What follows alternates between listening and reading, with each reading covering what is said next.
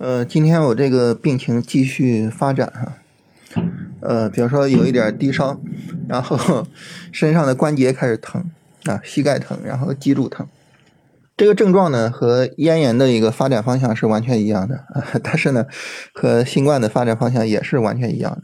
那在这种情况下呢，就还是为了去降低风险是吧？然后把自己关在一个小屋里边，然后戴上口罩，然后该做防护做防护。避免说 真的是新冠，然后传染给家人，所以其实就是我们在很多时候做事情呢，我们需要把这个事情的就最坏的情况去考虑到，呃，然后呢，如果说为了避免这个坏情况，我们需要支付的成本并不是很大，这个时候呢，其实呃我们就应该这么去做，是吧？你戴个口罩什么的。成本很小啊，但是呢，如果要是新冠的话，就能避免传染给家人，是吧？大家说你这扯啥呢？其实就是说这个今天的行情走势，今天这个走势呢，嗯，上证五零是跌破了二六六零啊，这个二二六六零这个位置，我们从上周到现在啊，呃，说了无数次了，然后今天跌破了啊，这个跌破呢是怎么跌破的呢？就是上证五零从上午。开始跌是吧？然后一个五分钟漫长的绿柱直接跌破，所以这个时候你根本不存在说 去做买入啊，然后不需要做买入就直接跌破了。在这种情况下，你这个买入还能做吗？那不能做了是吧？那这个时候就是说我们刚才说的，你要从坏的情况去考虑啊，你不能想着说啊，这个明天会不会有个反包啊？明天会不会有个大阳线啊？就当然有这种可能性啊，当然有。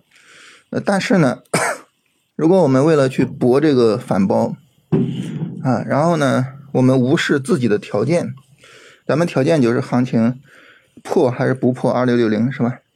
那这个时候实际上呢是一个不正确的行为啊。我们这个时候其实更多的应该考虑风险啊，不应该再想着说，哎，我怎么去赚钱呀？我怎么去买呀？对吧？今天这个有朋友找我聊天哈。说老师，你看啊，这个上证五零破了二六六零啊，按照我们的原则就不能买了，是吧？但是呢，我看很多板块都没有破位啊，我自己看好的个股也没有破位，就这个时候，我能不能独立的去买这些板块和股票？那我说就是 一个比较基本的一点，我们不要在盘中去修改条件。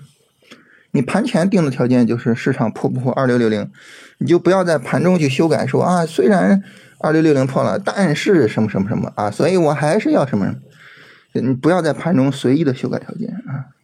说白了，这个事儿呢，就是如果你不想买啊，这行情走的再好，你都能找到理由说啊，这个地方我不能买了。呃，反过来呢，如果你想买呢，呃，无论说这个怎么破位也好，怎么大力度下跌也好，你都能找到理由。是吧？然后你说，啊，这个地方我要买，所以当你在盘中找理由的时候，实际上呢，你是为了一个已经定好的结论，就是我必须得买，就为了他去找理由啊。这种情况下，其实很容易就说交易出问题啊。所以所有的交易计划就盘前定了，然后呢，盘中走成这样了，我们就按照盘前的规则来。